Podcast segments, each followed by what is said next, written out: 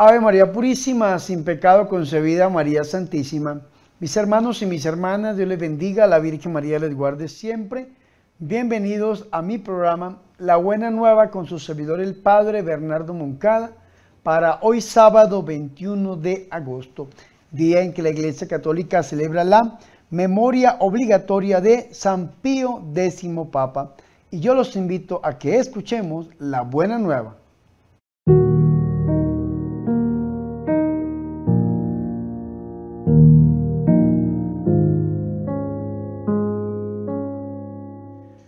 El Señor esté con ustedes. Proclamación del Santo Evangelio de nuestro Señor Jesucristo, según San Mateo. En aquel tiempo Jesús habló a la gente y a sus discípulos diciendo, en la cátedra de Moisés se han sentado los escribas y los fariseos. Hagan y cumplan lo que les digan, pero no hagan lo que ellos hacen porque ellos no hacen lo que dicen. Ellos lían fardos pesados e insoportables y se los cargan a la gente en los hombros, pero ellos no están dispuestos a mover un dedo para empujar. Todo lo que hacen es para que los vea la gente. Alargan las filaterias y ensanchan las franjas del manto. Les gustan los primeros puestos en los banquetes y los asientos de honor en las sinagogas que les hagan reverencia por la calle y que la gente los llame maestros. Ustedes en cambio no se dejen llamar maestro, porque uno solo es su maestro y todos ustedes son hermanos. Y no llamen padre suyo a nadie en la tierra, porque uno solo es su Padre, el del cielo. No se dejen llamar consejeros, porque uno solo es su consejero, Cristo. El primero entre ustedes será su servidor, el que se ensalce será humillado y el que se humilla será enaltecido. Palabra del Señor.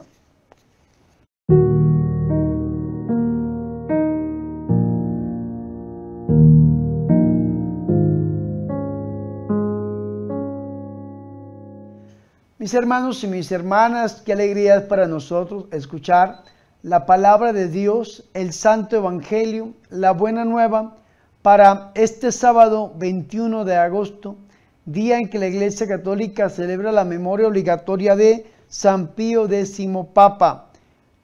En este sábado, mis hermanos y mis hermanas, la Iglesia Católica nos permite celebrar a este grande santo.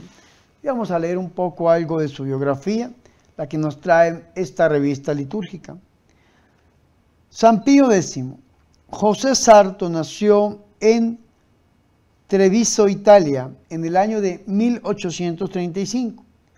Como pontífice se impuso por su sencillez y vigor, con firmeza gobernó la iglesia en una época en que se decía hacer frente a un laicismo virulento y a posiciones extremadamente radicales sobre conocimientos teológicos y bíblicos.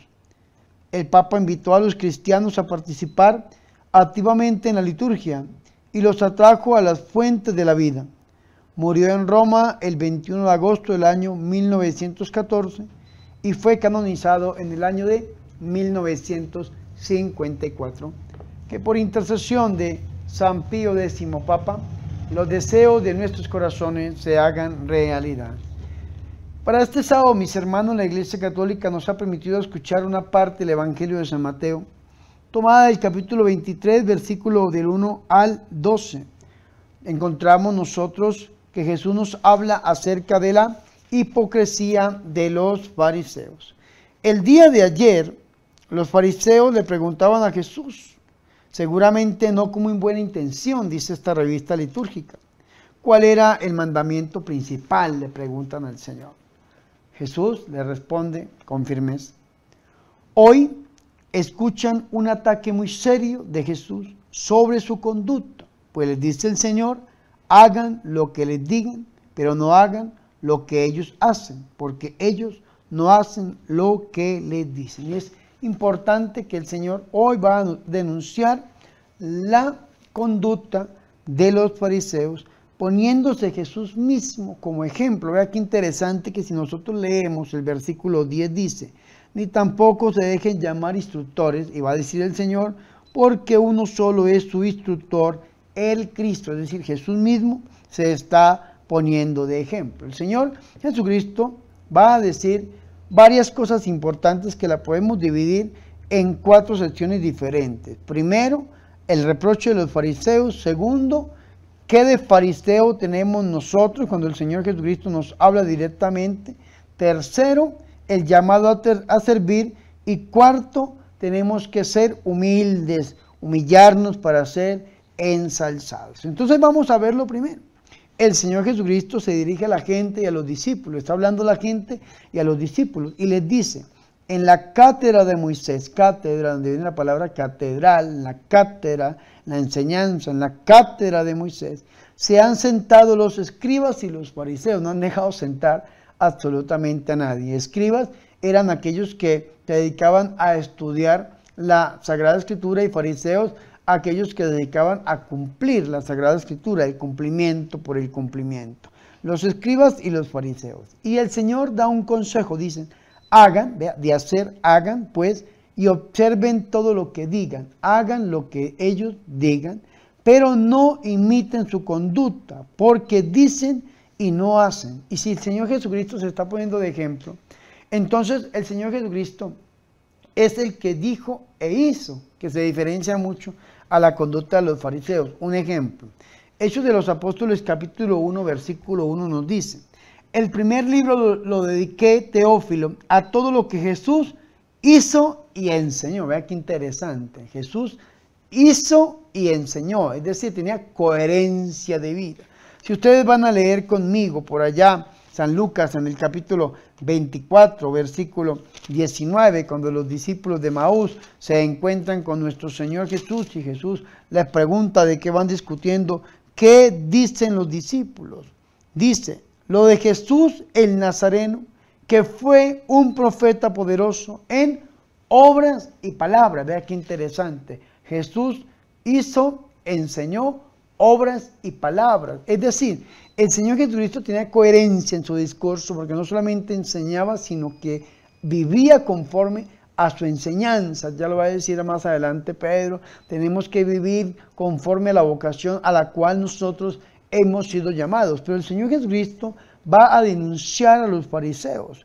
El Señor Jesucristo dice, hagan lo que ellos digan, vea qué interesante, pero no imiten su conducta porque dicen y no hacen. Entonces, el que dice y no hace lleva un pequeño fariseo dentro. Ahora el Señor va a dar una serie de características de los fariseos, vean, como estas. Atan cargas pesadas y las echan a las espaldas de la gente, pero ellos ni con el dedo quieren moverlas. Eso es importante que nosotros lo tengamos en cuenta, poner cargas pesadas a las demás personas que ni nosotros mismos podamos llevarlas. Si hacemos eso, tenemos un pequeño fariseo dentro.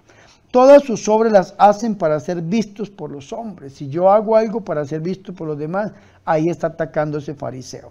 Ensanchan las filaterias y alargan las orlas del el manto. Si nosotros, mis hermanos y mis hermanas, dice la Biblia Jerusalén, la filateria es un pequeño estuche que contiene los textos de la ley prendido en el antebrazo y en la frente. Las orlas adornaban los extremos bajos del manto, es decir, las promesas bíblicas. Vea qué interesante esto, ahí las encontramos. Entonces dice el Señor Jesucristo que ensanchan las filaterias, alargan las orlas del manto para poder vivir de eso.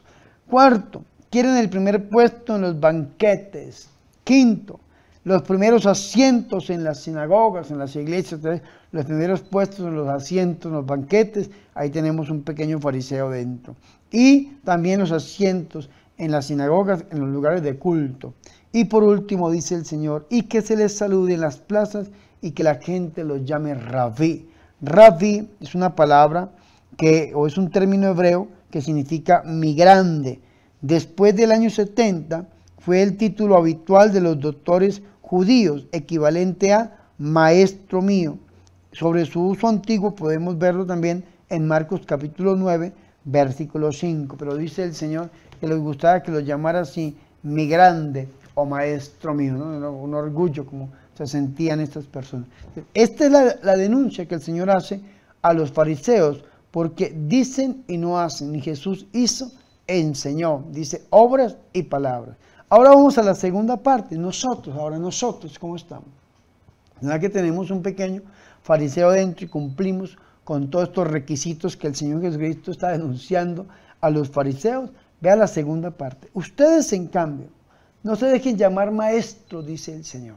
¿Qué significa rabí? Porque uno solo es su maestro y ustedes son todos hermanos. Vea qué interesante. Uno solo es su maestro y ustedes son hermanos. Entonces, no se dejen llamar maestros, dice. Pero ¿cómo así? Claro, que vengan a enseñar algo diferente a lo que está enseñando nuestro Señor y Salvador Jesucristo, o que se quieran separar verdaderamente de la revelación, es lo que nos está diciendo a nosotros el Señor Jesús. Segundo, ni llamen a nadie Padre suyo en la tierra, porque uno solo su Padre, el de el cielo. La palabra Padre en arameo es Abba, dos títulos, Abba y Rabí, dados a los doctores judíos. Jesús prohíbe apropiarse de la autoridad de Dios y a eso es lo que se refiere nuestro Señor y Salvador Jesucristo. Lo que dice Jeremías 17:5, maldito el hombre que pone su confianza en el hombre. Entonces hay gente que dice, no, yo no puedo confiar en nadie porque soy un maldito. No, la confianza existencial, de que usted realmente crea que esa otra persona es su Dios, es su Salvador y que sin Él no puede eh, ahí hay una maldición, claro que sí. Pero vea qué interesante esto, no se le puede robar la autoridad a Dios. Entonces hay gente que dice Padre, Bernardo, ve que usted la gente le dice Padre y la Biblia dice que no se dejen llamar Padre. Sí, pero es que se llama Padre porque engendramos la paternidad espiritual, no porque nos estemos creyendo Dios, que es algo totalmente diferente. Usted solamente puede llamar Padre Dios a, a, nuestro Padre que nos lo predicó nuestro Señor y Salvador Jesucristo, pero así como llamamos papá, patriarca, papa o padre a las personas porque engendran, papá engendra pues a un, a un hijo, entonces la paternidad, cuando uno engendra paternidad espiritual, pues por eso nos llaman padres, pero es un título que no es propio de nosotros, nosotros somos presbíteros, presbítero que significa anciano, diácono servidor, presbítero anciano y episcopo, el que mira por encima del hombro, el que vigila a los demás. Y eso es importante que nosotros lo tengamos en cuenta. Sin embargo, la gente a uno por amor le dice padre, pero no a semejanza de Dios, sino porque crea uno paternidad o engendra mejor uno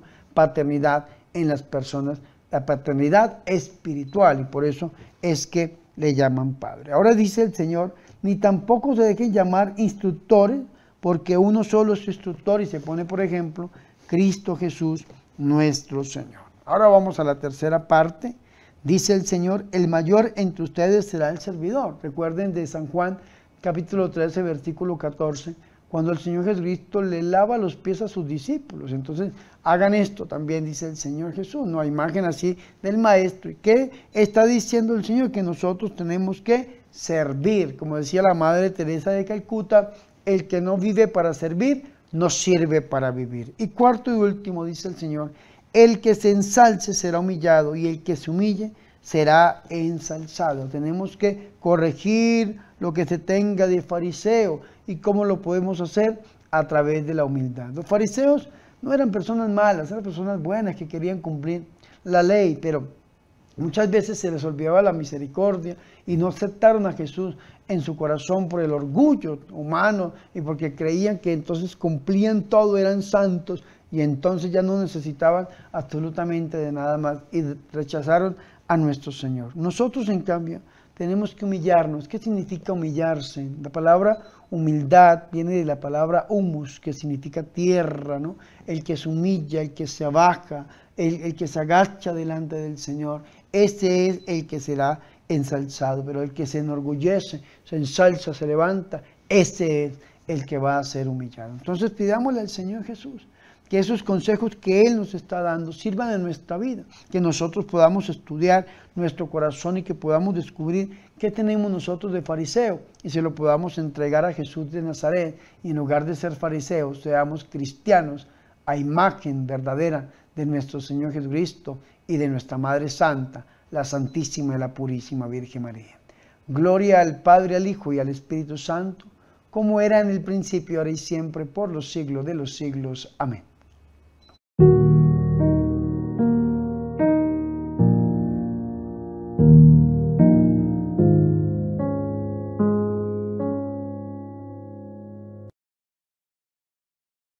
Yo los invito a que hagamos oración. Oh Dios, nuestro Padre y nuestro único Señor, nosotros somos lo que decimos y no hacemos. Líbranos de la hipocresía y del complejo de superioridad, porque todos somos hijos tuyos y hermanos en Cristo.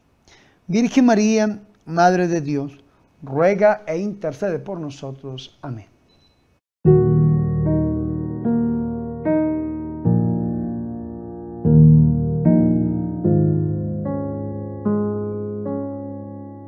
Mis hermanos y mis hermanas, hemos llegado al final de este programa La Buena Nueva con su servidor el Padre Bernardo Moncada. Para hoy sábado 21 de agosto, día en que celebramos la memoria obligatoria de San Pío X Papa.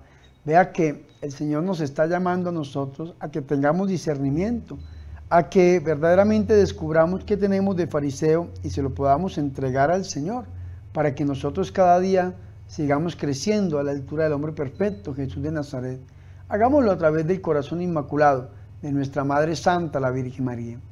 Antes de irme, mis queridos hermanos y mis queridas hermanas, yo quisiera recordarles, por favor, y pedirles el, favor que se suscriban al canal de YouTube de este su servidor, el Padre Bernardo Moncada.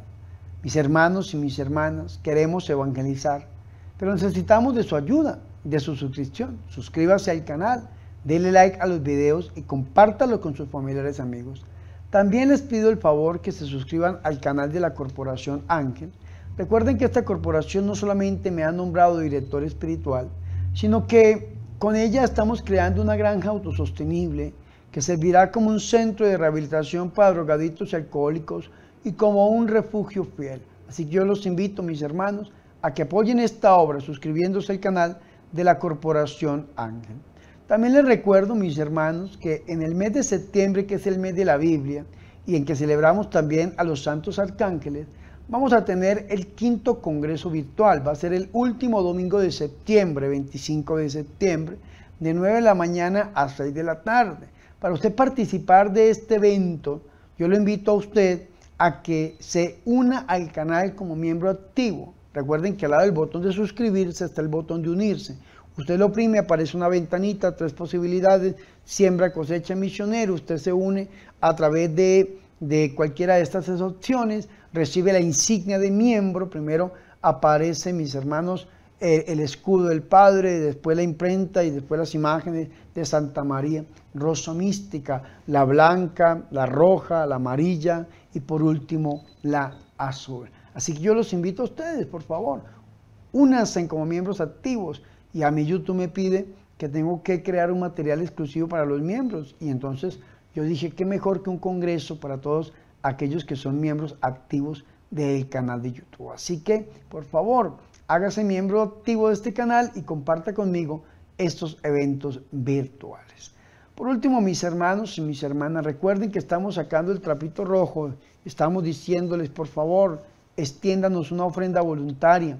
En la pantalla aparecen unas cuentas bancarias o PayPal o unos medios de donación. Necesitamos en este momento de ustedes, de su ayuda.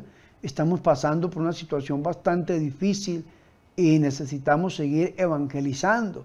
Así que yo le invito a usted a que me extienda una ofrenda voluntaria, una ofrenda que nazca de su corazón para este ministerio, para poder seguir con la construcción de nuestra granja, para poder seguir con la evangelización a través de los medios masivos de comunicación social. Que yo oraré por ustedes para que el Señor los bendiga al ciento por uno. Y no siendo más, mis hermanos, le pedimos al Señor que bendiga nuestras vidas. El Señor esté con ustedes. Y la bendición de Dios Todopoderoso, Padre, Hijo y Espíritu Santo, descienda sobre ustedes y permanezca para siempre. Amén. Por favor, recen por mí. Recuerden que yo soy el Padre Bernardo Moncada su amigo, su sacerdote, que yo soy su servidor.